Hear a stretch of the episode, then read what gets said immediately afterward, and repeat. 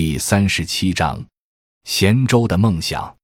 昨夜的风呼噜噜的吼了一个晚上，早晨大雾慢慢退去，光秃秃的枝头上叽叽喳喳的停落着许多麻雀，寨子又恢复了平静。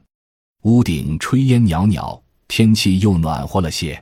咸州今天下午又来找我，昨天摔坏右脸的红肿处还渗着血，他向我问及办理残疾证的事，边说边从深灰色。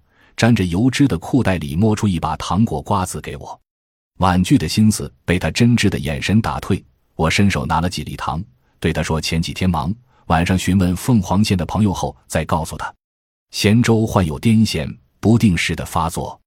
二零一二年夏天的一个午后，天空湛蓝，大地碧绿，他摔倒在自家水田的蓄水坑里，脸趴在淤泥里，双手被水淹没，伸出几个指头。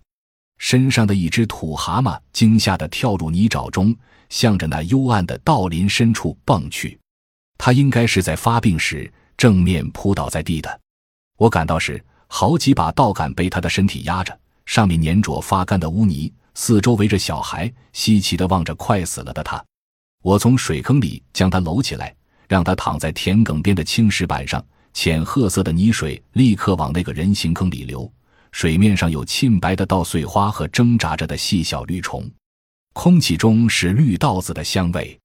他的脸、手惨白，衣裤上的稀泥水从石板上流淌到旁边的水田里，发出滴答滴答的声音，有点像钟表走动。这声音让人感觉生命的始终在瞬间绽放，又在瞬间枯萎。顿时，我心生些许的恐惧。旁边有人打了一大桶水。我先清洗他嘴鼻里的黑泥，再用手指抠出他口里的泥巴。他的两排牙紧紧咬着泥和我的手指，指尖仍能感到舌心的热度。掏洗出几大坨污泥后，他长长的喘出一口气，脸上立刻泛起浅色红晕，眼也慢慢睁开。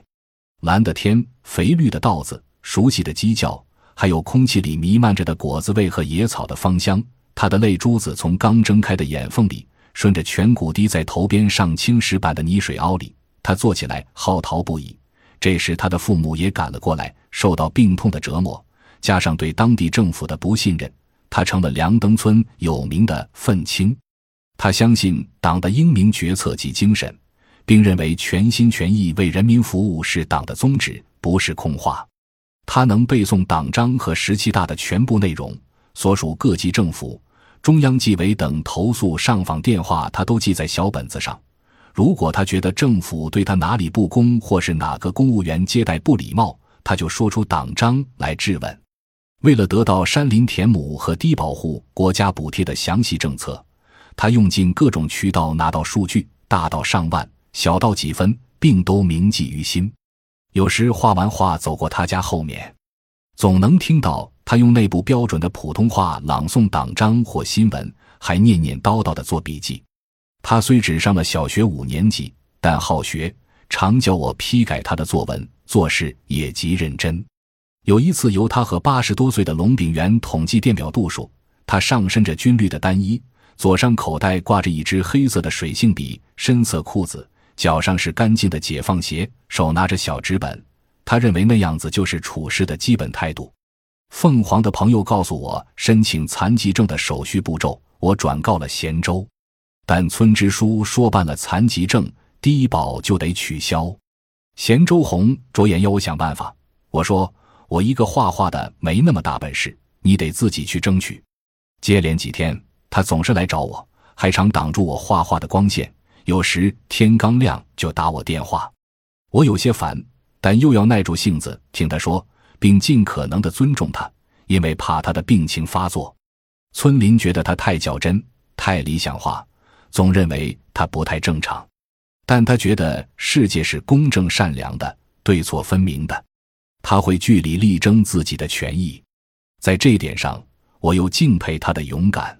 每次遇见他，总想为缩地逃走，倒不是嫌他麻烦，是觉得自己在他面前是非对错不那么明显。我应该是被各种老练事故牵绊而变得浑浊一片，忘记了什么叫坚持。冬夜，几根枯树枝上星光微弱，看到他的凄苦，也怜悯这个社会和自己。二零一五年一月五日于良灯。